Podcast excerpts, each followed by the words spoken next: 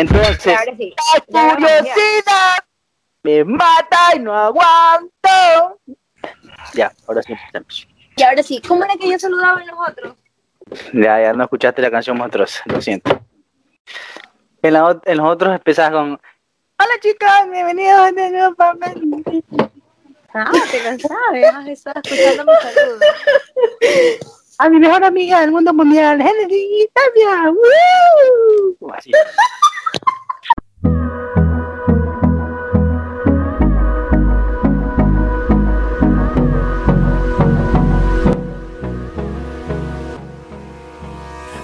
Hola chicos, bienvenidos una vez más a este su podcast Dos Mundos Chocan. Hoy tenemos un tema súper chévere y vamos a contarles un poco sobre la mística scout. Para poder comenzar voy a presentarles a mis compañeros de trabajo y ella es nada más y nada menos que mi mejor amiga del mundo mundial, Genesis Tapia. Ya, y empezando por las voces masculinas de los Méxicos para el mundo tenemos a Christopher Lemos. Y la mente detrás del podcast, nada más y nada menos que Neri Campaña. Y bueno, quienes habla, Melanie Córdoba. Espero chicos que se diviertan. Gene, cuéntanos con qué vamos a empezar este podcast. Hoy vamos a empezar con Mística Scout. Y el primer tema es la investidura, que Melanie nos va a ayudar con la definición. De a qué llamamos los Scout investidura. Ya. Eh, en el tema Scout, ¿no? Eh, tenemos diferentes tipos Será de ceremonias como, como chicos de fila. Pero creo que la más importante de todas y la más significativa también es la, la investidura, ¿sí? ¿Qué es la investidura? Es el momento en el que, en el que dejas de ser un aspirante, en el, en el que ya cumpliste tu tiempo, eh, lograste eh, cumplir tus... eh, bueno, aparte del tiempo, también se requiere de, de una preparación, ¿no? Es un tiempo que, que te dan tus, tus pruebas, este, y hasta dónde debes llegar y lo que debes lograr para conseguir tu pañoleta y ya ser, parte de, la formación, ya no como aspirante, sino como chico de tercera clase. La investidura es la ceremonia en la que se te entrega tu parche de grupo, de tu localidad, tu insignia para la patrulla a que perteneces, tu insignia de- del número de tu grupo, eh, te dan tu pañoleta, es el momento más importante y significativo para mí. Eso es una investidura. ¿Algo más que, que querramos acotar hacia la definición? La Sí, investidura es el paso aspirante a chico de tercera clase. Es un rango más. Es nuestro primer rango. es el primer rango que tienes y aparte es importante decir que no es igual en todos los grupos. O sea, de entrada, la ceremonia no es igual en todos los grupos. Una y dos, este, lo que se necesita para llegar tampoco es igual en todos los grupos. No, no es algo este, que, que te regalan, no es algo que está dado. No, no, no es como que solo por estar te lo van a dar. Entonces, cada grupo tiene, tiene su mística, cada grupo lo hace de cierta manera. Y, y es una de las cosas que más guardas, ¿no? Que más, que más añoras de, de- de tu grupo o, o de los grupos que conoces. Porque la verdad le da mucha identidad, mucha identidad al grupo y a ti como scout. Melanie, Génesis, ¿nos pueden con- contar un poco acerca de la mística que hay en, sus grupos y, que han visto en otros grupos? O no sé, al- algo interesante que les gustaría decir acerca de la mística. O sea, mira, yo creo que empezando porque al menos en, en donde en los grupos que nosotros estábamos y que pertenecían a una misma asociación, creo que parten de lo mismo. Creo que parten en el sentido de que ahora ellos, por ejemplo, en, el tiempo antes, hacían tal vez en una caminata o así realizaban un evento en las entidades patrocinadoras, ya sean los colegios y ese tipo de cosas. Pero yo creo que de un tiempo acá han preferido esperar hasta los campamentos que hay en el año, o más que todos significativos en el año, como el Campori, entonces para entregar pañoletas y ese tipo de cosas. O sea, esperan hasta el campamento y ya cada grupo es como que prefiere tener una mística apartado en ese, en ese mismo campamento para poder entregar sus pañoletas, creo yo.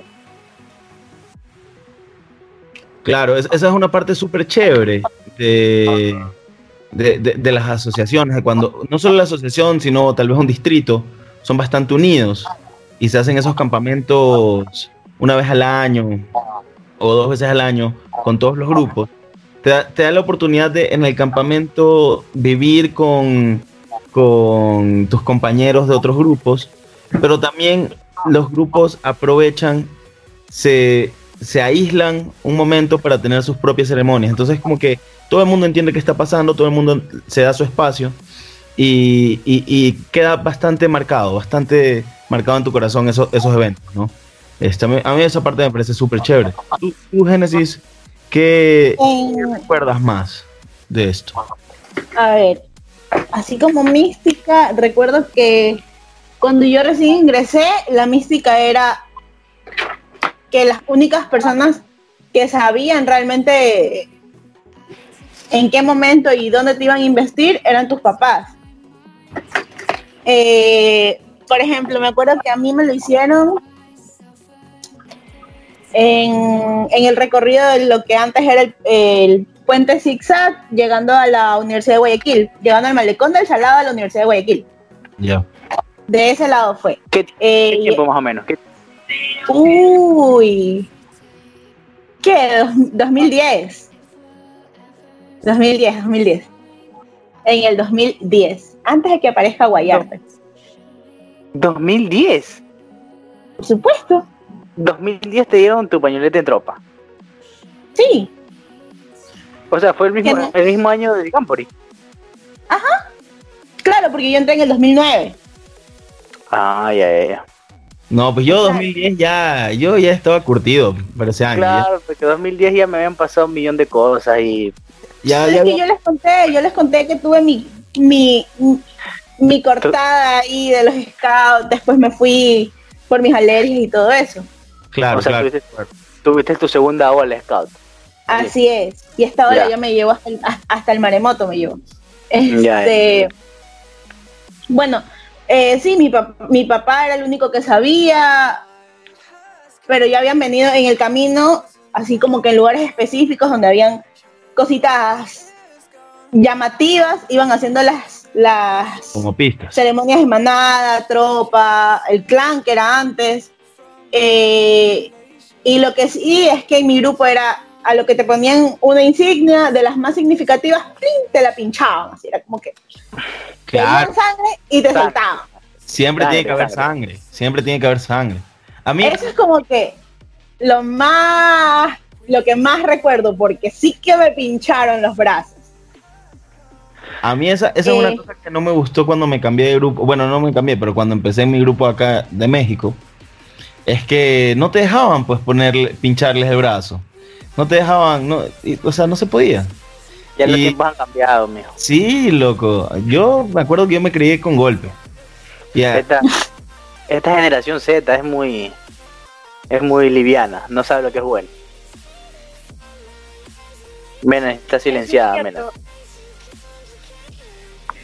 Digo que es cierto lo que dice Chris, porque yo, yo pude, o sea, eh, un amigo está en un grupo scout, ¿no? Y, y él me estaba comentando que en su grupo scout es prohibido, así sea de juego, eh, este, empujar a los niños. Hay ciertos, hay ciertos juegos que no, ya no los hacen porque les parecen toscos y que a los niños no, no los deben jugar. O sea, ahora hay mucha restricción con lo que es el tema de juegos y, y castigos y esas cosas.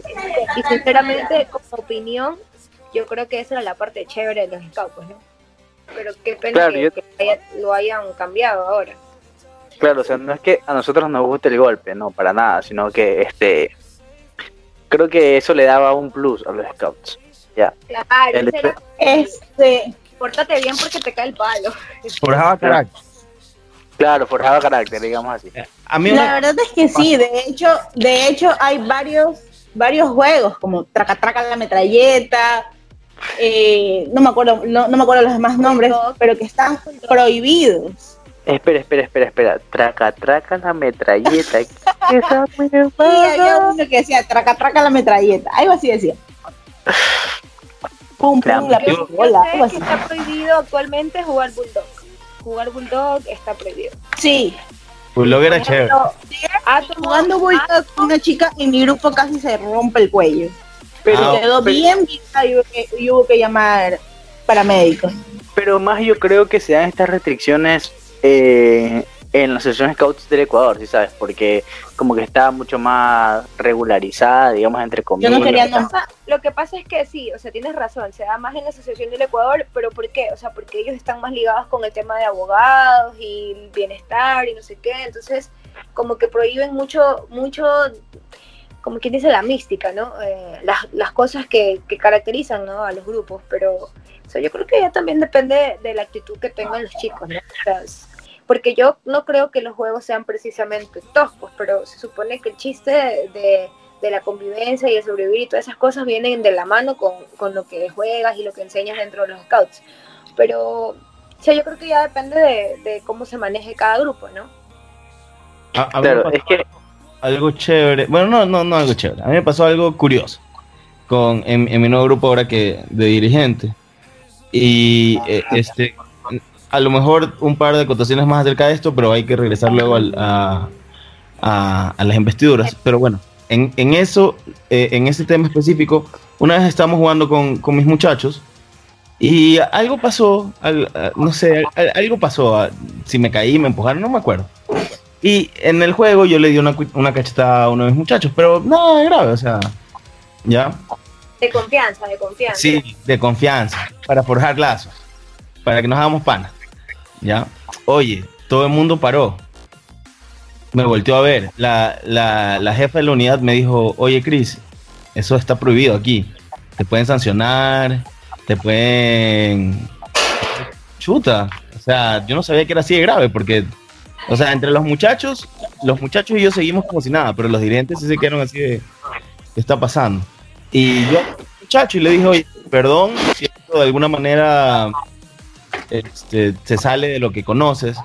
La verdad es que el trato con, con mis dirigentes sí era, era así, ¿no?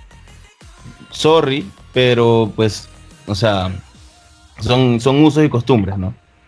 Claro, pero es que a ver, Te tocó, te tocó acoplarte a algo súper diferente a lo que estabas acostumbrado.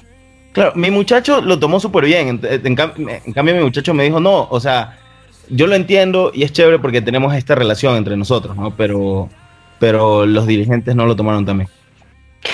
A ver, es que, o sea, lo que yo quiero decir sobre esto es que para las personas que nos están escuchando y tal vez no son scouts, quiero que entiendan que los scouts también se formaron eh, de cierta manera también bajo una línea militar, ¿ya? Entonces había ese trato y había esos rangos, había en el sentido de que tú no podías, este, o sea, supuestamente, pues no puedes, este faltarle el respeto a alguien que sea de un rango mucho más alto que el tuyo, ¿ya? Y habían castigos, o sea, era una línea militar, ¿ya? Pero yo creo Pero por si que... a castigos, no, a castigos no nos referimos a que te a, a- a que te arrodillaban en tapas ni nada de eso, para que no se tampoco No, malentiendan claro, ni nada de eso. Claro, obviamente, obviamente. Pero eso de un tiempo acá se ha perdido, se ha perdido bastante. Esa línea militar que llevaba y que en realidad hacían muy cool en los scouts, eso se ha perdido bastante. O sea, era la parte, como para que la entiendan, la parte ruda, así, donde uno se sentía malote, pues, ¿no? O sea, era, Claro, era el que, que te, que te castiguen ahí, eh, que donde uno se sentía ram. que el pensador cinco minutos, o sea, esas cosas eran lo máximo. O sea, y literal, tú te sacabas, por ejemplo, como ya les expliqué antes, habían rangos. Entonces, tú, en tu vida scout, tú este, te sacabas la madre, hacías las pruebas que tenías que hacer, pasabas los obstáculos que tenías que pasar, este, para poder llegar a una clase o a un rango mucho más alto, ¿ya? Para tú ser el líder de varias personas, digamos así, y tú tener ese, ese, ese caché de que tú eres más que el resto y el resto tiene que obedecer. Y no solo, no solo para ser el líder, regresando al tema inicial, también para sacar la pañoleta, pues. O sea, en nuestro grupo era una joda. Eh, No, o sea, Eso es verdad. yo me acuerdo que había gente, y no me acuerdo si, si con nosotros, pero sí me acuerdo que había gente que ya le tocaba por más o menos el tiempo que iba, y el scout le decía, no, no, tú, tú no, tú no todavía, no pasaste las pruebas, regresa la siguiente semana, o, y, o sea, sí, sí te sacabas la madre y, y tenías que, que demostrar, y, y mucho era aprender, pero también tenías que demostrar un poco físicamente, ¿no? Y, y lo interesante era que se le abrían las puertas a todos, no importa si eras gordito, no importa si eras flaquito, no importa nada. O sea, todos... Que de hecho estaba dentro de las leyes de los scouts, ¿no? No tenemos distinción de raza, credo, nacionalidades ni clases sociales. Entonces eso era lo, más chévere que para mí eh, era parte de los scouts, ¿no? O sea, era como que nadie tenía exclusividad para estar dentro del grupo, ¿no? Eso era lo mejor. Claro, y mire, les voy a decir por qué para mí creo que en nuestro tiempo era tan especial nuestra investidura, era tan especial tener tu pañoleta. Porque en realidad de los scouts, por la línea militar que se llevaba, de cierta manera, creo que tú ansiabas muchísimo dejar de ser ese aspirante. Porque en muchos grupos ni siquiera te llamaban aspirante, o sea, literal a nosotros nos llamaban adornos. Claro. O sea, Yo me enteré que los adornos era algo nuestro, yo me enteré eso mucho brother, hay que, hay que limpiar tal cosa, o todo el grupo hizo, hizo lo que sea, ya sabes que, tráemelo al adorno para que limpie, sabes que, anda, manda el adorno a hacer tal cosa, no, que el adorno haga esto, que el adorno haga lo otro, brother. Por eso era que tú te sacabas la madre y hacías todas tus pruebas y querías tanto tener tu pañoleta porque querías dejar de ser ese adorno para pertenecer al grupo, ¿me entiendes? Bueno, eso, eso de ahí, por ejemplo, eso es propio de la mística de su grupo, porque en mi grupo yo no lo había escuchado así. No, eso yo me enteré mucho después, eso es nuestro. Eh, El, Claro. el adorno es cuando entras y no eres nadie. El aspirante es un poquito más que el adorno. Y, y tampoco eres nadie. O sea, estás entre la línea de ser y no ser. Sí. O sea, claro, o sea, y tal vez ustedes en su grupo no lo llamaban, no lo llamaban de esa manera, pero el fin era el mismo, ¿me entiendes? Siempre los aspirantes eran un poquito menos que los que tienen pañoleta, entonces, O sea, en Se respetaban los rangos. eh, los aspirantes tenían actividades limitadas. O sea, los aspirantes no podían eh, hacer el mismo tipo de... Por ejemplo, si, si había una charla, ¿no? Una charla que tenía que ver con cosas eh, que te enseñan en tu etapa de, de aspirante a tercera clase, chévere, estaban, estábamos todos. Pero si había una charla que sea tipo eh, de tercera clase, camino a la segunda, el aspirante no podía entrar. Entonces venía otro jefe, o sea, el, el subjefe de la unidad, y hacía otra actividad para los aspirantes. Actividad con ellos. ¿Se comprenden? Sí, claro. Ya, entonces, eso era, el, o sea, en mi caso, cuando yo llegué de aspirante, ¿no? Chuta, era una, como una impotencia, ¿no? Porque yo decía, no, pero ¿y ¿qué se van a hacer? O sea, ¿por qué no se paran? ¿Qué, hace, qué pueden hacer ellos que nosotros no? Pero ya después comprendí que, o sea, había etapas, ¿no? O sea, tú tenías que vivir tu etapa, tenías que, que realizar tu etapa para poder llegar allá. Entonces, en mí se creaba una, una curiosidad, ¿no? Yo quería más, quería seguir y quería seguir. Entonces, eso es lo que te despierta ese, ese instinto de competitivo, el instinto no sé, no sé cómo decirlo, describirlo como tal vez sobrevivencia entre los demás, yo qué sé, pero, pero eso es la, la chispa que se te prende, ¿no? O sea, porque de ley, los scouts no son para competir en sí, pero resulta que sí, sí nace ese Pero sí te dan ese espíritu. Ajá, sí, sí- sí se crea ese ambiente, ¿no? Porque las actividades se prestan para eso, los juegos, la- las pistas y todo lo demás, entonces se presta como para competir. Y de hecho, en mi Competencias. grupo- en mi grupo teníamos eso de que a veces premiaban a, a la patrulla ganadora y tenían que ponerle una, una penitencia a, la- a los que perdieron. Entonces eso era chéverísimo, pues. Entonces yo creo que esa parte era mi, mi favorito, ¿no? Y eso es lo que impulsa a los chicos, o sea, lo digo por, por experiencia, ¿no?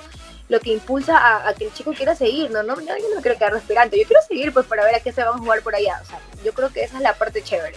Claro, eso era bastante chévere. Y Por ejemplo, en mi, en mi grupo era el muchacho.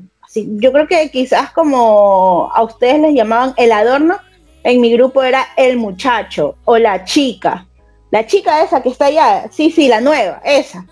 O la nueva. Esos eran los, los, los dos o tres sobrenombres que te daban. Era o la chica, o el muchacho, o la nueva.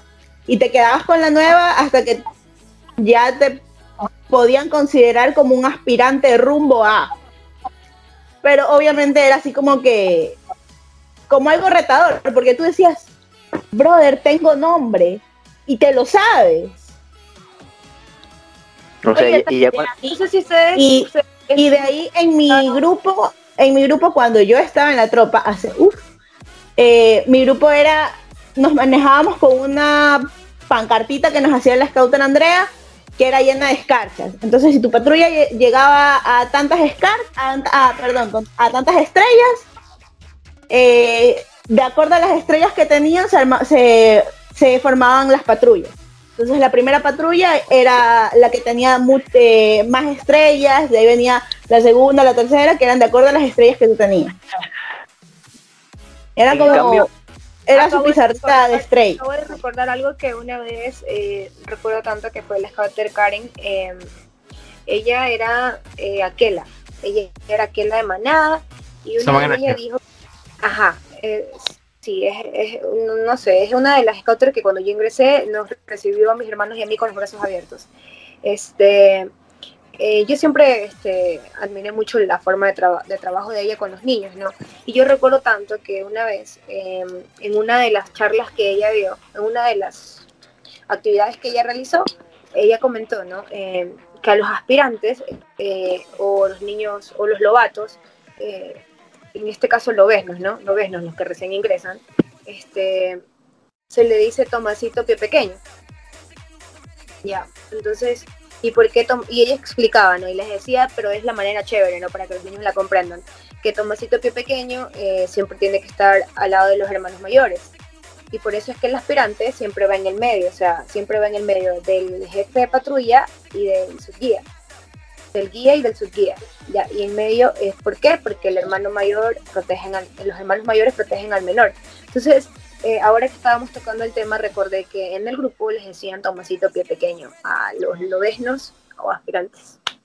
Y a las lobatas. No, lobatos no, pues lobesnos sería. Los lobesnos son los aspirantes de la manada. Mm. Oye, ¿qué te iba a decir? Oye, e-, escuchando lo que tú decías, Génesis, de que ustedes tenían como una, una pancarta y ahí veían quién iba siendo como que el mejor de esa semana y tal, tal, tal. En cambio, nosotros... o sea, tú tenías que ir haciendo competencias de acuerdo a las semanas y en el campamento era como que te hacían el, el proyecto para ver en total. Entonces a quién, por ejemplo, si tú tenías en todas las actividades, te ganabas una estrella, pero en el campamento tú tenías que ganarte cinco estrellas completando todas las competencias. Y entonces quien tenía más estrellas era como que el premiado. No, en cambio nosotros nos hacían, no era ese así, sino que era que nos hacían formar primero. ¿ya? O sea, para nosotros era estar primeros, era ser la, la patrulla más cool de todas. Pues. Claro, era. Claro. Y luego la patrulla del final, ¿no? Era la primera, primero, la eran los segundos y los de en medio ya. Lo ah, siento Entonces, súper, súper. O sea, no sé, creo que esa mística, todo, todo, todo eso que, que hemos hablado ahorita, creo que de a poquito tal vez se va perdiendo por, por este tema de que se pierden eso esa línea militar que yo les estaba hablando en antes en los scouts. Creo que se está perdiendo bastante. Pero ¿saben de qué nos estamos olvidando? ¿De qué? De las místicas para las otras ceremonias. Ya. Las ceremonias de, imposición de barras blancas, eh, cuando te ganabas tu segunda, tu primera clase, cuando elegían al guía mayor, ¿Cómo elegían ustedes al guía mayor? Para nosotros elegir al guía mayor era la peleiza. ¿eh? Yo me acuerdo tanto que la, la pelea de guía mayor estaba entre cinco personas que nos llamaban los cinco de la fama. Porque éramos los que siempre estábamos en todas las actividades que hacía el grupo, que hacía la asociación y todo. Mira, una de, las excepciones más grandes de mi vida scout fue que ninguno de nosotros tres fue guía mayor. Claro. Y, y, y porque no quisimos en realidad, dos, o sea, obviamente, porque en nuestro grupo, en cambio, era este nuestro jefe de tropa, ya cuando ya éramos jóvenes, no en la tropa, obviamente, él le daba todas las posibilidades a todos. Todos podían ser guía mayor, todos todos podían ser guía mayor. Entonces, el man un día se paraba y venía y decía, ¿quién quiere ser guía mayor? Levantaron la mano 10 personas, eh, levantaron la mano 5 personas, ya, ok, los 5 van a competir por ser guía mayor. Y los otros no quisieron, o tal vez para la próxima, alguna vaina así, pero solamente los que, los que en realidad quieran ser guía mayor, vengan, vamos. Y competían y el que, y el que ganaba, era porque se lo merecía, entonces ya. Así los cogíamos nosotros. sí, sí, yo me acuerdo que... Dilo, Melanie. En mi grupo fue, eh, como dice Neri, todos, tenían, todos los guías tenían la oportunidad de, de, de buscarlo, ¿no? De conseguirlo. Pero eso era como que por rango. Por ejemplo, los guías eh, que ya tenían su segunda clase, todos los que teníamos la segunda clase, chévere, a pelearla. O sea, todos los días teníamos que tratar de sacar más insignias, preparar nuestras insignias, porque, bueno, no sé si, si era igual en su grupo, pero en mi grupo por ejemplo, cuando tú ya eres eh, de la tropa, ya tienes tu tercera clase, tu segunda clase, tú solito tienes que buscar, ¿sabes qué, Scouter? Yo quiero sacar esta insignia, eh, porque hay insignias que se pueden hacer desde, o sea, que tú las puedes hacer y las vas y las expones en tu grupo, de, frente a los demás chicos, ¿verdad? Entonces, eh, se destacaban, pues, ¿no? eso, en eso consistía la pelea. Era como que, chuta, yo quiero tener más insignias que él porque yo quiero estar más arriba. Entonces, todos los días recuerdo tanto que hubo una temporada cuando, cuando salió el, el, guía mayor de, mi, de la tropa, de mi tiempo, pasó al clan, entonces quedó pues en la vacante ahí y estábamos todos los días en la pelea. Pero luego de eso hubo justamente un grupo de guías que nos destacamos en lo que eran las pruebas para segunda clase, nos habíamos preparado y todo, entonces recibimos dos guías, eh, que era uno por parte de los hombres y una por parte de las mujeres, en este caso fui yo. Entonces éramos los dos, pues. Peleota, pues eso era, él sacaba una insignia, yo sacaba dos, yo sacaba tres, él sacaba cuatro. Eh, si había una actividad, era la patrulla de él contra la mía y era darle con todo. Si había alguna actividad para esto, eh, nosotros en ese momento teníamos una baja de la dirigente mujer de la tropa. Entonces el scouter de ese momento estaba solo, pues. Entonces los dos, los dos días que les digo que estábamos en segunda clase en ese momento, éramos la mano derecha del scouter. Nosotros éramos para todos. Si el scouter necesitaba coordinar las actividades de un campamento, vamos, ahí estábamos. Si teníamos que ir... Chupa media, chupa media, chupa media. algo así. Ya, pues entonces como estábamos en la pelea, era súper difícil porque éramos la verdad súper competitivos. Los dos éramos súper competitivos, pero a la vez éramos muy amigos, demasiado. Que me recuerdo tanto que un día en un campamento eh, que era ya casi decisivo, nos sentamos así como a las 10 de la noche, antes del toque de queda de, del campamento. Este, estábamos conversando y nos dijimos, ¿sabes qué? Que esto no afecte la amistad, o sea, el que gane el mejor, o sea, que el que, el que lo hizo mejor, que se lo quede. ¿Y quién ganó tú? Ya. Este...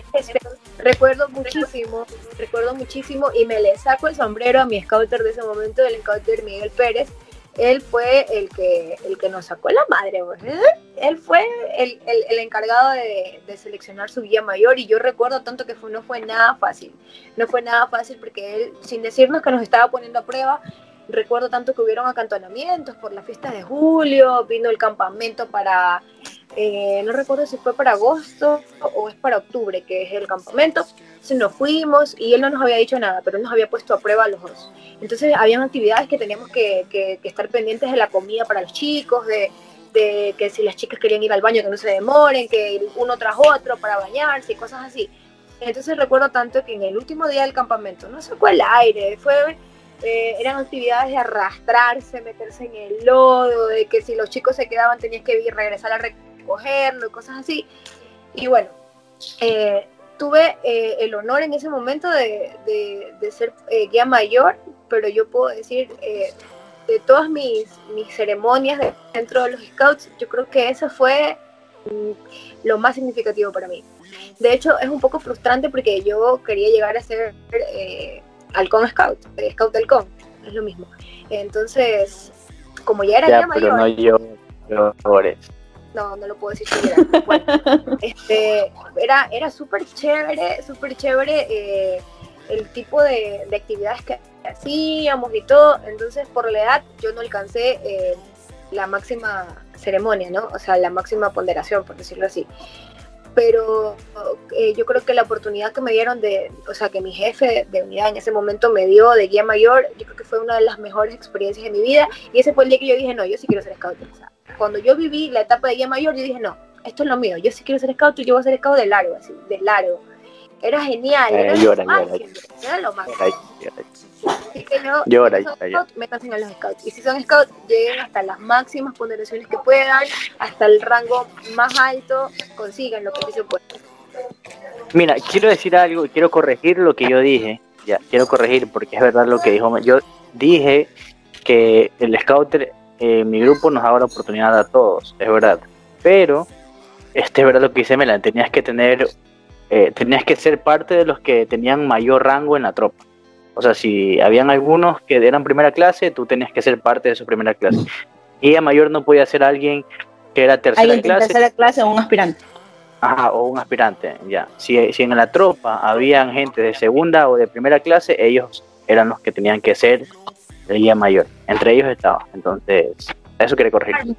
No, yo me acuerdo que para, para cuando nosotros llegamos a segunda clase, que fue así mismo, los cinco de la fama, cuando llegamos a segunda clase, porque todos pasábamos la, las, las, no me acuerdo cómo se llaman ahorita, ¿cómo es que se llamaban? Las insignias, ¿cómo se las llamaba?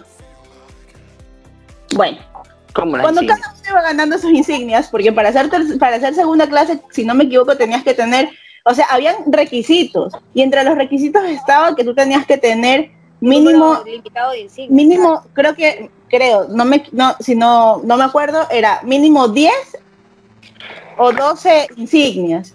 De estas que les estoy hablando, que la verdad es que ahorita no me acuerdo el nombre. Pero tenías que tener ese mínimo, tenías que haber asistido a todas las actividades, tenías que haber eh, realizado o planteado por lo menos unos proyectos. Y me acuerdo que nosotros nos, mm, así, o sea, nos acolitábamos en que, sabes que tienes una idea para tal cosa, tienes, pero igual nosotros competíamos. Y a nosotros, como ya estábamos tratando de seguir el, de seguir el camino que era como que segunda, segunda clase, primera clase, el, y nosotros teníamos el espejo de Eric, que Eric llegó a ser caballero scout.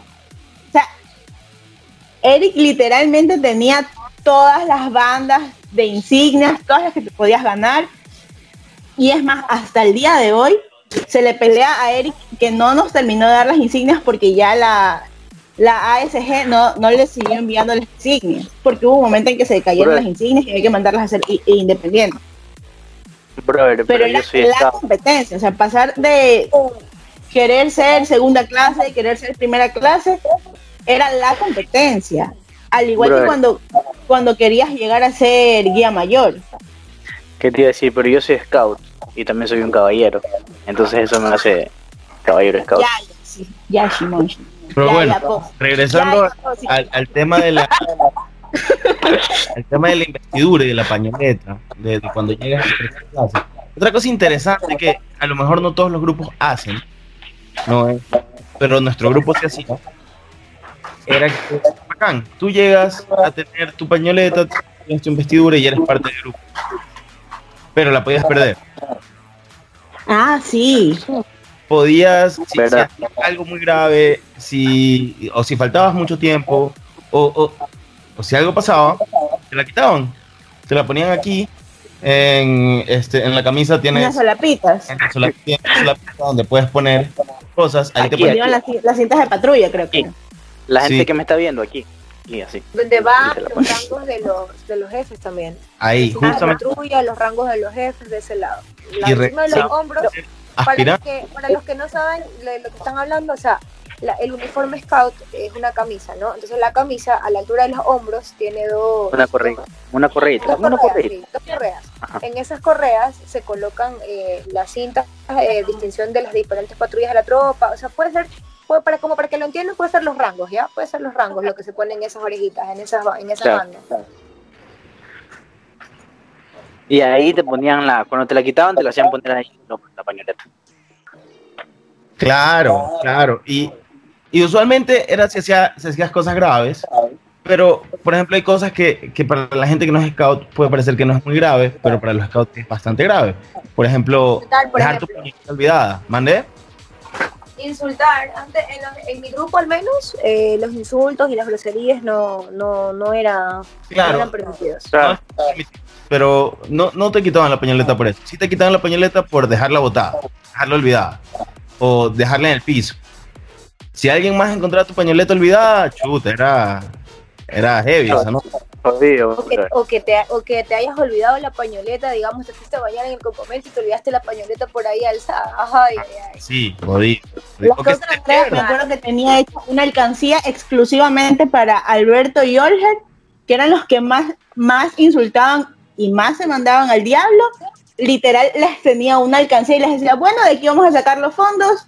He vuelto con la alcancía, cada que quieran insultar, cada que vayan a insultar, ponen cinco centavos. Igual esto va para fondos de la tropa.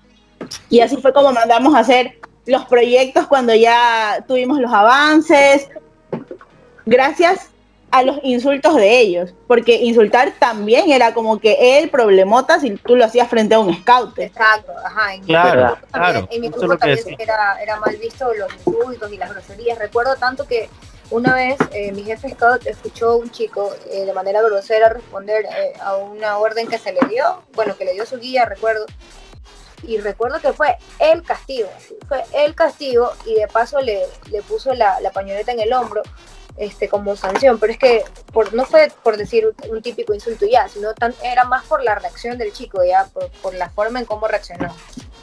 Claro, y eso Y lo- la pañoleta en el hombro solita, pues porque tenías que volverte a ganar, casi casi desde cero, o no sé en sus grupos, pero con Sí. nosotros eran, eran muy drásticos, muy drásticos.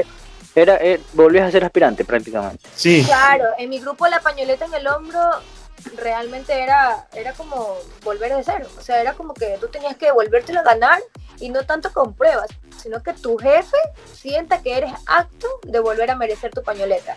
claro. Y lo mismo era, por ejemplo, eh, el salir a izar la bandera o dar la oración. No podías hacerlo porque no tenías tu pañoleta. Lo podían hacer los aspirantes, lo podían hacer los nuevos cuando se la estaban aprendiendo y todo, pero tú no, porque tú no eras digno, porque tu pañoleta no estaba puesta donde iba, sino que te- la tenías en la solapa. Yo O sea, siempre vamos fui. a que en serio te convertías en el cero a la izquierda. Claro, y en nuestro grupo, a diferencia de, de otros a lo mejor, es que, eh, como dijo Nelly al comienzo, ser aspirante no, no, es, no es solo que no puedes hacer ciertas cosas. O sea, y no es que eres un cero a la izquierda. Es que tienes que hacer todo lo que los demás no quieren hacer. O sea, por ejemplo, estás en un campamento y hay que armar una mesa. El que va a hacer los nudos, el que va a hacer todo eso, es, es alguien que sabe, alguien de tercera clase, alguien de segunda clase. Pero el que tiene que ir por la madera, el que tiene que cortar la madera, el que tiene el que... activador. eh, sí, eh, eh, claro, el obrero es el aspirante. Y, y más si es que no eres un aspirante nuevo, sino un aspirante que, que llegaste ahí porque te que no eres pusieron el nombre. Ajá. El típico, Yo esos siempre son los fui. típicos, ese es el típico aspirante que, que va un sábado, se pierde dos sábados, regresa otra vez el sábado, otros tres sábados se va. Entonces, el, el, el tiempo de aspirante se la larga, pues. Entonces uno ya, tú sabes Oye. que ya no es nuevo. Entonces ya Yo, dices que uno trabajar, porque el man sabe, solamente que. No sé cómo- yo no sé cómo puede existir esa clase de gente, te lo juro. Yo el, desde el primer día que fui a los scouts no paré y fui 10 años a los scouts. No sé cómo puede haber gente que va un día y no van dos. Va un día y no van dos. Va un día y no van dos. Lo que pasa es que hay, personas a las que los obligan a ir. O sea, es como que no tienes nada que hacer en tu casa, entonces ándate a los scouts. Ahí, Entonces nunca, nunca, nunca se les va a inculcar el qué chévere, voy a los scouts, sino, ay, otra vez voy a los scouts. O típico que te castigan y en lugar de decirte como que, ah, no, te quedas encerrado en tu cuarto o algo así, bueno, entonces te vas a los scouts. Pero, porque la- cuando al final los scouts no terminan siendo un castigo. Yo Claro. quiero, quiero contar algo muy importante. En mi, en mi caso, en mi situación era todo lo contrario. En mi caso, mi castigo era no te vas a los scouts. No ir a los scouts. A mí me pasaba igual. Loca, Es yo más, aquí lloraba. tengo a mi mamá, si quieren le Mi mamá preguntan. me decía, no te vas a los scouts. Y eso para mí era el dolor más grande. Yo, yo quería que se meta con el televisor, con la computadora, con el internet, que se meta No. hasta con los perros, pero que no me quite los scouts. Al- algo. Que se lleven sus hermanos, pero no a los scouts. algo interesante. Y, y nunca, a nosotros nunca nos castigaron así, ¿no? O sea, No. bacán. Nunca nos dijeron no vayan, no A mí vayan a los scouts. tampoco, pero eran chicos, o sea, Sí. chicos que llegaban y te decían como que, y tú les preguntas, ¿pero qué? ¿No te gusta? Y ellos te decían, no, yo estoy aquí obligado, mi papá me trajo. O típico que es un viejo lobo y te dice, no, sabes que yo, era- yo he pelado era scout y quiero que mi nieto, mi hijo, mi, mi tataranieto venga y sea Por scout. 50. Por 50. Pero mira, mira, yo creo que eso sucede. Yo creo que eso sucede cuando los muchachos entran muy tarde. No todos, pero yo creo que este, mucho depende de a qué edad entras. Mientras más joven entres, más, más amor le agarras, se queda más en, en- eh, en tu cerebro, en tu psiquis. ¿ya? Si entras a la fin- al final de la tropa, al comienzo de caminantes, yo creo que ya va a ser difícil, difícil que te, que te quedes para siempre. Claro, es que según yo, ahí ya no entran más chicos. A esa edad ya no entran los chicos. Según yo, si entran cuando son peladitos, o sea, chiquitos, o ya 12, 13 años, así. No, claro que no. También entran de ayudantes de scouter, los que ya son mayores. No, Ellos ya, pero eso, eso es diferente. No, entra- según yo, no. no, sí, sí, Hay hay- chicos porque te gustaba, pero nadie te dejaba ir. Yo creo que cuando ya entran así como que grandecitos y ya como que quieren ser solamente dirigentes, ya es porque en algún momento quisieron ser scouts, pero no los dejaron. no tuvieron la Claro. oportunidad. Pero, pero no es que los encuentres en todos lados. O sea, es raro, es raro el man que no haya sido scout. Y te No, digo, ¿sabes qué? oye, Claro, es raro. muchos dirigentes, muchos dirigentes que no fueron muchachos. Que no fueron muchachos. que no fueron, o sea, mucha, o sea, no tuvieron la vida de muchachos scout. Ya. Este, O muchísimos. sea, no formaron parte de fila.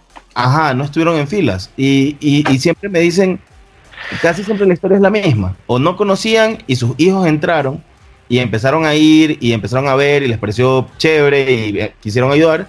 O sí conocían y no tuvieron las oportunidades de asistir. Y ya que ¿Sabes tuvieron edad, ya, ya se hicieron. Pero conozco bastantes. Sabes que me voy a buscar un grupo scout en Nabón nomás. Este, ¿Qué más seguía del, del, del este? Anécdotas. Creo que ya estamos por terminar con las anécdotas que hemos estado hablando de las anécdotas. Yo, yo creo que sí, ya todo Chris, esto nos hemos ¿sabes terminado qué? con Pero, pero ¿sabes, Chris? No me acuerdo. Yo sé que tal vez fue muy especial y toda la vaina. Pero nuestra investidura en, en ¿cómo se llama? En la tropa, no me acuerdo. Yo, sabes que yo tampoco, yo no estoy seguro si fue, se- según yo fue en, en la Salle, no en el colegio, sino en el complejo. en el complejo. La no, en el complejo fue nuestro nuestro pase a tropa, que nos hicieron comer la planta, esa vaina. ¿Te acuerdas? Ah, sí. Ya, esa vaina, ya. Eso fue el, el pase. Pero de ahí, investidura de tropa. Que yo Y, nací o sea, ya- puesto en el cuello. Yo nací con el oro puesto en el cuello. yo me acuerdo, porque yo me acuerdo que en el campamento de Palenque, ¿te acuerdas de Palenque? Ah, claro. Ahí ya teníamos la pañoleta y todavía éramos peladitos. Estábamos en tropa, todavía éramos peladitos y ya teníamos la pañoleta. Pasamos a tropa peladitos, pues nosotros pasamos a tropa como a los Claro, 10 años. claro por, eso te digo que no me acuerdo en qué momento nos dieron la, la pañoleta, porque en ese campamento, que es el primero que me acuerdo de tropa, eh, ya teníamos la pañoleta y todavía éramos peladitos. Entonces por eso no me acuerdo, no me acuerdo Yo muy bien. tampoco me acuerdo, habría que hablar con, con Roberto, que seguro no- nos quita el habla si le preguntamos eso. Y ahí, de ahí el de la manada, obviamente, que ese sí fue en el, en el colegio de la Salle, con toda la gente, con nuestros papás y toda la vaina. Este, ese sí, ese sí me acuerdo. Ese sí me acuerdo, el de la manada sí me acuerdo. Y eso que fue más antes, pues, ¿no? ¿Y ustedes, chicas? Yo, yo creo que ya les dije, o sea, esa fue mi, mi investidura. Mi investidura fue en el lado del malecón del salado de la estatal. Ah, claro, claro.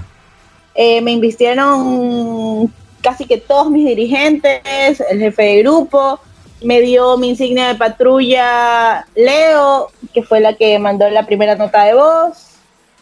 Y más adelante, porque nos hicieron seguir caminando, más adelante me dan mi cinta para participar en Señorita Scout. O sea, me invistieron y más adelante esperaron a que caminemos, creo que al otro lado del malecón del salado y me dijeron, Génesis, tenemos que informarte que tú has sido elegida para que seas señorita Scout. Mm. Y ¿Tú pues, ahí. ¿Tú también participaste ahí? Yo también participé.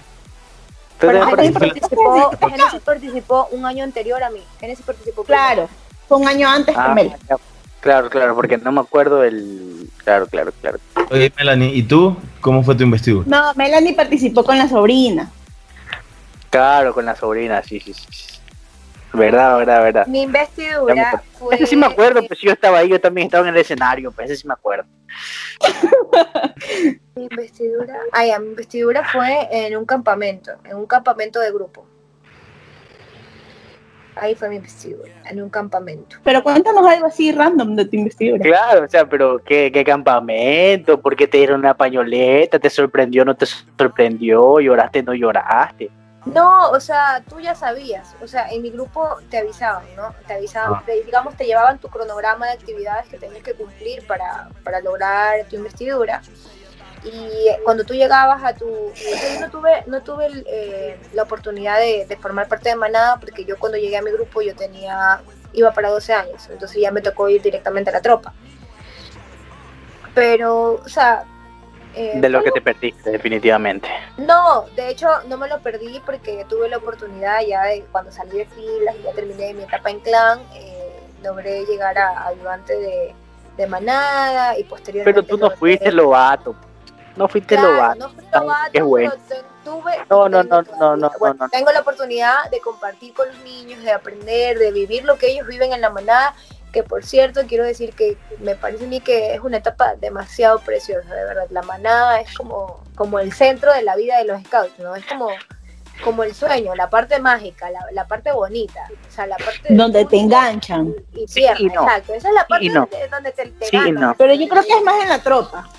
O sea, No, la, o escúchame, sea, mira, Claro, mira, yo sé que el grupo sin tropa no es grupo, pero en cambio la manada es la parte del sueño, o sea, es la parte de tu, del cuento, del cuento que se hace, que lo viven, ¿ya? O sea, es la, los niños viven dentro del cuento, ¿me entiendes? De- para los que no saben, eh, eh, les puedo de- decir que busquen el libro de la selva y lo lean. Entonces, ese es el cuento que viven los niños en la manada. Ya, entonces yo cuando tuve la oportunidad de ayudar en la manada y, y luego ser vaguira, este, la verdad, o sea, yo, yo comprendí, ¿no? Comprendí porque yo tengo muchos hermanos scouts que, que sí tuvieron la oportunidad de empezar desde la manada. Y yo siempre decía, no, la tropa es la mejor, la tropa es la mejor. Pero resulta que con los niños he aprendido que, sinceramente, la manada es la parte como de la magia, ¿no? Es la parte de, de donde los niños llegan y, y te ven ahí haciendo un pan de cazador y para ellos es ¡wow! A mi hermano genial, le escaparon en la máximo". Ella no puede volver. O sea, Cuando yo fui la dirigente- manada es la parte mágica. cuando yo empecé a ser dirigente, a mí me preguntaron, ya, ¿a qué unidad quieres ir? ¿A tropa, manada? ¿A dónde quieres ir? Entonces yo justo ese tiempo estaba recibiendo la materia de pediatría en la universidad. Entonces yo dije, ¿sabes qué? Voy a, quiero ir a la manada. Porque yo dije, ya, pues más o menos me va a coincidir que estoy viendo la materia de pediatría y, y este, y, y voy a trabajar con niños, entonces ya más o menos voy a ir sacando mi- mis casos, bueno. Entonces, bacán. De la manada. Claro, claro, es que en la universidad nos hacían hacer estudios de caso en niños y toda la vaina, entonces yo ya dije, yo ya dije, los voy a tener a ellos. Bueno, Por eso mi año tuvo entonces, Ah, es ahora que- entiendo todo. claro, es que la universidad me obligó, entonces ya. entonces, este, fui con los niños de la manada y ser dirigente de manada, creo que me gustó muchísimo los momentos en los que tú haces dinámicas, porque yo era, yo era Balú en la manada, entonces el momento que tú haces dinámica, los niños te prestan atención, los niños... Bien puesto ese nombre. Ese Balú te quedó ahí, ¿ves? Ya. Por favor, para Oye. los que no saben quién es Balú, vayan a leer el libro de la selva y me comentan en la foto que voy a subir en el Instagram de Dos Mundos Chocan si es o no es Neri Balú, por favor. Oye, me estás discriminando por mi físico, ¿qué te pasa? Te puedo denunciar, ¿sabes? Claro que no, te estoy elogiando, te estoy diciendo que es Balú. Escúchame, El entonces... protector, el, el profesor, o sea, ¿qué más quieres? Entonces, yo creo que esos momentos yo decía, chuta, bacán, bacán. Pero créeme que cuando uno no... Es bacán cuando tú tienes ayuda de los demás dirigentes de manada. Pero cuando tú de cierta manera te sientes como que un poco solo y estás con todos los niños a la vez, creo que no puedes vivir muy, muy, muy bien esa experiencia porque, o sea, trabajar con niños y con una masa de niños más o menos grande es muy estresante también. Entonces, yo creo que esa es la parte mala. Si no tienes un Mira, buen equipo de trabajo. En algo que concuerdo contigo, Neri, es que para trabajar en la manada, o sea, puede ser muy lindo, puede ser mágico, puede ser precioso los niños, puede ser genial las dinámicas con los bebés, pero hay algo súper importante y súper grande en la manada que se llama responsabilidad. Ah. Porque yo creo que no es lo mismo trabajar con chicos de 11 a 16 años que tú sabes que él si se cae se levanta y sigue y que si se rasmilla o, o- o se golpea por ahí, si fue su culpa él te lo va a admitir o, o cosas así. A que tú trabajes con un grupo de niños de 5, 7, 8, nueve años, que, que chuta, que tú debes estar atrás, porque eso es como que tú, son tus hijos, pues. Tú tienes Claro. que estar ahí, viendo que a los niños no les pase nada, que no les pique nada, que, que los niños estén bien. O sea, yo creo que la manada, aparte de ser muy lindo y muy mágico, es la, la, la unidad responsabilidad. de más responsabilidad, o sea, la que más atención necesita. Que yo también comparto lo que tú dices de que un dirigente no alcanza para una manada. Un dirigente no alcanza.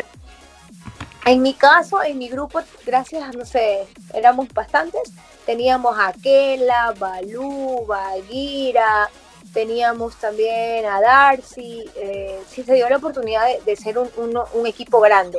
Y aún así, créanme que a veces terminábamos muertos. Muertos, así, muertos. Los, los cinco dirigentes terminábamos muertos, así. Los niños eran, pero potentes, Claro. iban con las energías recargadas los sábados. Pero bueno, chicos, creo que es momento de pasar a la nota de voz. Neri, ¿la das tú o la doy yo? No, no, no, dale tú, ponla. Yo ya la tengo y yo la pongo, yo la reproduzco en el podcast, pero ponla. Oshi. Bueno, les voy a presentar a uno de los scouters más significativos en el trayecto de mi vida scout. Él se va a presentar solo. Espérense. Hola, este, mi nombre es Guillermo Cano, soy scouter eh, de Unidad de Scout. Eh, bueno, para resumir un poco lo que fue mi, investi- mi investidura, creo que fue un momento que yo lo esperaba por mucho tiempo, puesto que yo desde que ingresé al movimiento y vi el uniforme con la pañoleta, siempre lo quise tener y obviamente pues me esforcé para, para, poderlo, para poderlo conseguir. Para mí fue una ceremonia bastante especial porque tenía a mi guía y que era mi amigo completamente, a mi, amigo Marlon San Martín y eh, tenía pues también a mi scouter que es, Car- es Carlos Caicedo, que, que en paz descanse. Él fue mi scouter fue mi amigo y él me enseñó todo lo necesario para, para comenzar mi en el escultismo. La ceremonia fue lo más especial que tuve, incluso estuvieron mis padres y, y considero de que eh, en ese momento la llama scout se enciende para cualquier niño y, y se mantiene pues para toda la vida.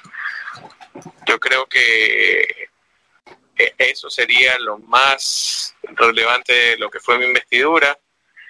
Eh, fue obviamente en un, lugar especial, fue en un campamento, en un acantonamiento, fue en Salinas y pues gracias a Dios conservo también algunos de mis amigos que se invistieron también en ese campamento. Comparto, comparto una frase que dijo él. Para las personas que nos están escuchando y no son scouts, nosotros, algo muy representativo para nosotros es el fuego. ¿Ya? El fuego. Y que él diga que en ese momento es el momento en el que la llama scout este, se, Se se enciende. enciende, se enciende y es en donde la llama scout es mucho más grande que en cualquier otro momento y yo comparto totalmente. Es ese momento en el que la llama Yo, scout... yo tengo una pregunta para ustedes. Yo tengo una, una pregunta. A ver, Yo quiero que, que me digan, o sea, para ustedes, dentro de un campamento, ¿cuál es la mejor parte para cada uno? O sea, empieza tú, Neri. No se pregunta. eso no se pregunta. La pregunta ofende. Definitivamente la fogata. Claro, la pregunta ofende. ¿Qué- Entonces que, es que uno, está, Yo creo que uno está esperando la fogata, de hecho. Exacto, yo creo que eso es, es algo que para todos marca. O sea, yo creo que el momento de la fogata es, es como... Hay que, hacer, hay que hacer un capítulo específicamente acerca de la fogata, porque es diferente Sí, en verdad. cada, en, en cada grupo. Y hay bastante que hablar. Ya, pero una pregunta. Pregunta. ¿Han llorado en una fogata? Claro. Sí. La pregunta Por es-. La pregunta que no es que hay alguna fogata no fogata en la que no has llorado. Esa es la pregunta. El es que no llorado en una fogata no es scout. Pero, pero yo creo que, pero la, yo creo que la fogata más significativa y en la que yo lloré, así de verdad lloré, fue en la fogata del último campamento de uno de mis, o sea, de mis mejores amigos de la tropa, o sea, para su pase ya a clan, porque eran mayores a mí. Entonces, esa, esa fogata la lloramos, pero la lloramos así, era unas lagrimotas, pues eso era lo máximo, todos llorando, abrazados, así, y, y, chuta, y a partir de la fogata ya tenían que, después de la fogata ya ellos tenían que dormir, era su última, su última noche, ¿no? Pero ellos tenían una charla ya antes de ir a dormir, entonces no nos íbamos a ir juntos todos a las carpas, entonces yo creo que todos han llorado en una fogata, ya sea por la despedida de un amigo que se va a la otra unidad, que ya sabes que es el último campamento. O por el sentimentalismo mismo que se vive. Ajá, o también eh, eh, en mi, bueno, no sé, en, en, en, el caso de ustedes, pero en mi grupo también pasaba eso de que a veces, eh, digamos, por los scouters que tal vez el tema del trabajo, ¿no? No les permitían continuar en, en así rotativamente o, o, constantemente, y chuta, y a veces tocaba justo que en un campamento daban la noticia de que persona, ajá, se tenía que despedir por un tiempo, y entonces resulta que los scouts no son solo como diversión, ¿no? O sea, tú te, te apegas, te apegas bastante con tus scouts, son como que vienen a ser tu, tu, otra familia. O sea, yo en mi caso lo veo así. Para mí mis scouters eran como, como parte de mi familia, ¿no? Entonces, cuando yo tenía, o cuando pasaba la salida de uno de los scouters, coincidía con los campamentos, ¿no? Era como su despedida. Y eso también era una llorada, pero era, era una llorada con alma. Ustedes, estos, estos capítulos podcast me hacen decir, chucha, voy a regresar a mi 14, hijo. Hay que, hacer, hay, que hacer un, hay que hacer un capítulo acerca de las fogatas.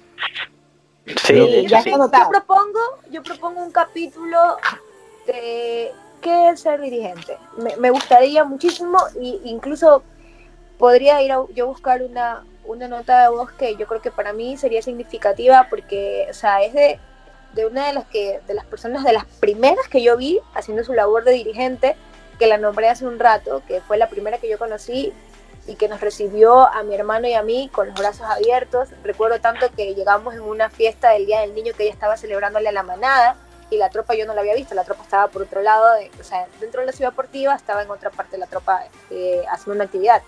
Entonces cuando yo llegué me tocó hacer la, estar ahí pues no viendo a mi hermano con, con la manada y ella estaba haciendo su papel de Aquela. Entonces yo realmente creo que ella me, me motivó a, a, seguir, ¿me entienden? Como que yo dije, qué bacán lo que ella hace, yo también quiero, ¿me entienden? O sea, yo quería ser parte de lo que ella estaba haciendo. Entonces, claro. si, se da, si se da ese podcast... De, Pero te mandaron a, la, a, los aburridos de la, de la tropa.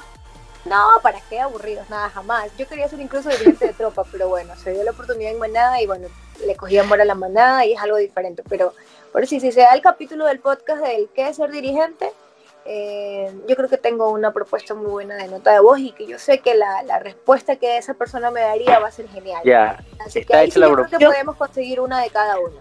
Está yo, como, yo, creo, yo creo que lo mejor sería conseguir una nota de voz del dirigente que más te marcó. Claro, pero es que, por ejemplo, uh, pero si Christopher, Christopher y yo... Cambio, cambio, o sea... Christopher y yo creo que vamos a tener el mismo, tal vez. Entonces... El mismo. Pero es que ustedes son familia, entonces ya, ahí se comparte. Dos dirigentes, dos dirigentes que son... Pero eso, me el, el, me vamos a hablar en ese podcast. Así es. Así es. Sí, sí, está bien. Yo, yo creo, creo que, que nos estamos quedando muy largos. Sí. sí, señoras y señores, la pila no nos da para más. Si nos quieren más podcasts, patrocínenos, carajo.